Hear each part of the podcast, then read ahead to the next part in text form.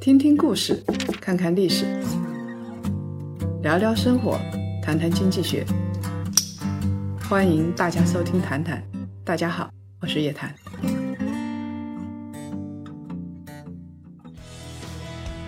檀香们，好消息来了！本月二十二日至二十六日，叶檀博士、前《非诚勿扰》情感导师黄汉老师及股市投资牛人于进老师与大家相约甘肃甘南，五天四夜与大咖零距离接触，一对一沟通，解决您投资和心灵情感的难题。从宏观经济下最佳的资产配置策略，到股市二季度具体投资指导，聪明人在一起说人话，跟上叶檀，让自己的心灵和财富做一个 SPA。报名请致电幺五九零幺七八五七三零幺五九零幺七八五七三零，名额稀缺，手慢则无。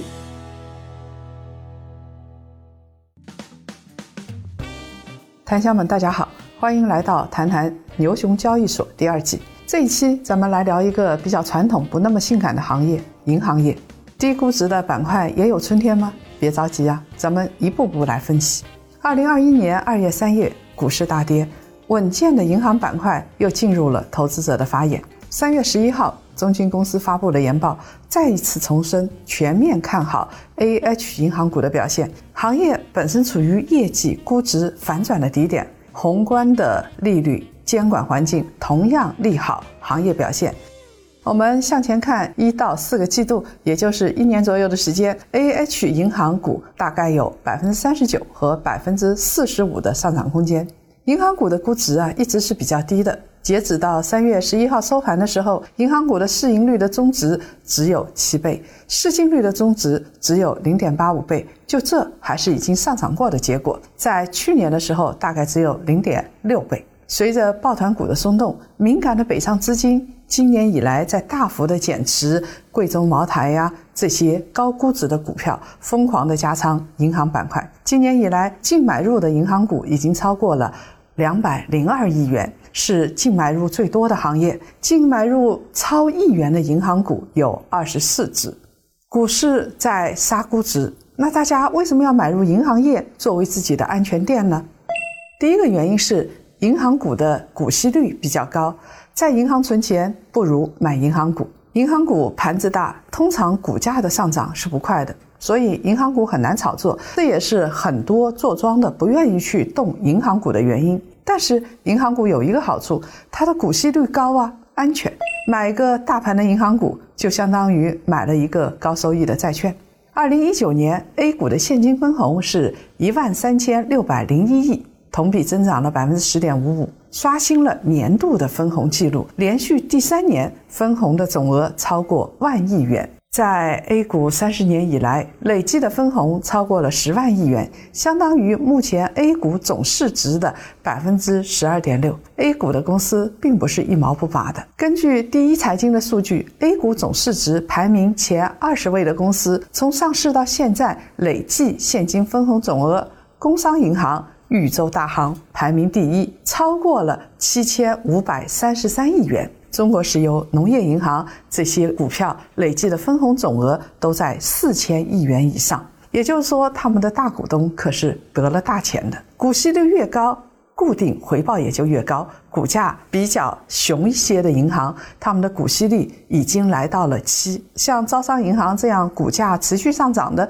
他们的股息率就比较低了，只有两个百分点左右。这还是二零一九年的数据，现在分化就更加明显了。我们来看看邮储银行啊，它的股息率在三点五左右，是属于中等偏下的。近三年股息率在百分之五左右的个股只有四只，全都是银行股：工商银行、建设银行、农业银行、中国银行、工农中建。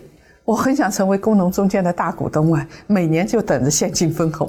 但是呢，它的股价不涨。其他分红比较高的还有中国石油、中石化、两桶油吗？大秦铁路、兴业银行、上汽、格力、宝钢、神华这些公司，大家看到没有？分红高的，除了个别的一些私营企业，其他的都是大国资股。二零二零年六月十七号收盘的时候，银行股的股息率是多少呢？来，我们看一下。根据万德数据的统计，A 股三十六只银行股平均的股息率高达百分之四点三一，有四家的股息率突破了百分之六，股息率最高的是民生银行，是百分之六点五五。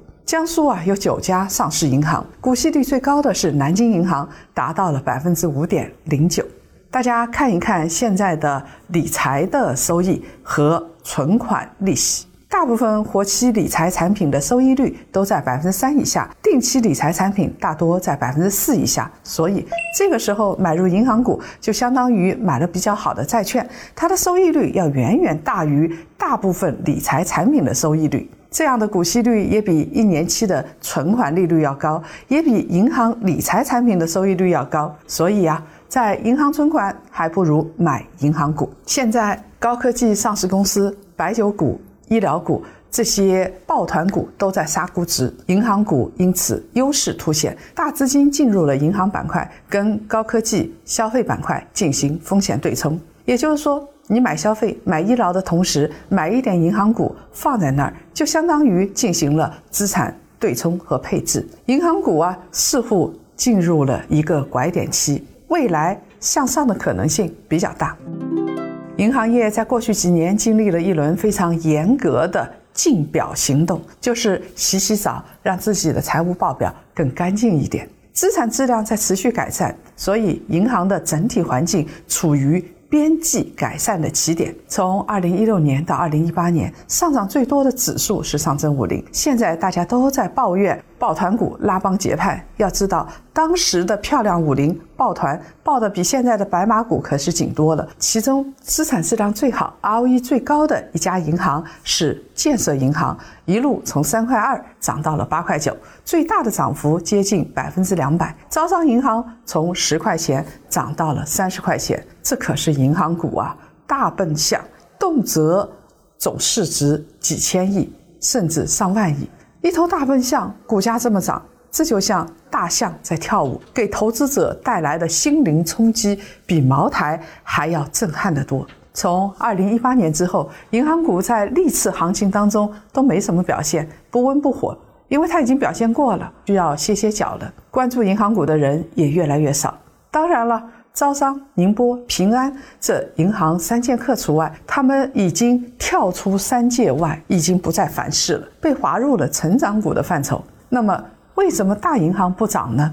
我们要密切关注一个人，那就是银保监会主席郭树清先生，他道出了真相。二零二零年，银行业全年处置的不良是三万亿元人民币，但是全年净增的不良是两千八百亿元人民币。相比于庞大的不良资产余额来说，它的变动非常少，新增的不良是很小的。但是我听处置不良的人说过，好像这样的估值有一点低啊，不止两千八百亿。到了二零二零年，银行业确认了三万亿的不良贷款，然后在几年时间内全部都处置掉。了。当然，随着经济转型，不良率呢还有可能会上升的。但是最近几年，大家对于银行的不良已经不那么操心了，觉得这个事儿，哎呀，最风险的时候已经过去了。疫情冲击的不良没有那么快暴露，银行已经处置了三万亿的存量的不良资产，处置完了之后，银行报表干净多了，大家的心里也安定多了。郭树清还说，二零二一年银行业还要处置超过三万亿元的不良。但银行没有那么多不良啊，事实没有那么可怕呀。所以根据银保监会的数据，二零二零年年末银行的不良的余额是三点五万亿元。我总不能把三点五万亿元全部都处置处置个精光吧？二零二一年会和二零二零年一样，会有很多新增的不良拿来处置。但是呢？大家已经很安心了。新的不良的来源，比如说疫情冲击，比如说中小微企业那些贷款，在二零二零年他们过不去了，会形成新的不良。主要啊，来自于延期还本付息，一共有多少钱呢？六点六万亿元。所以会上说啊，这部分贷款的不良率高于普通贷款。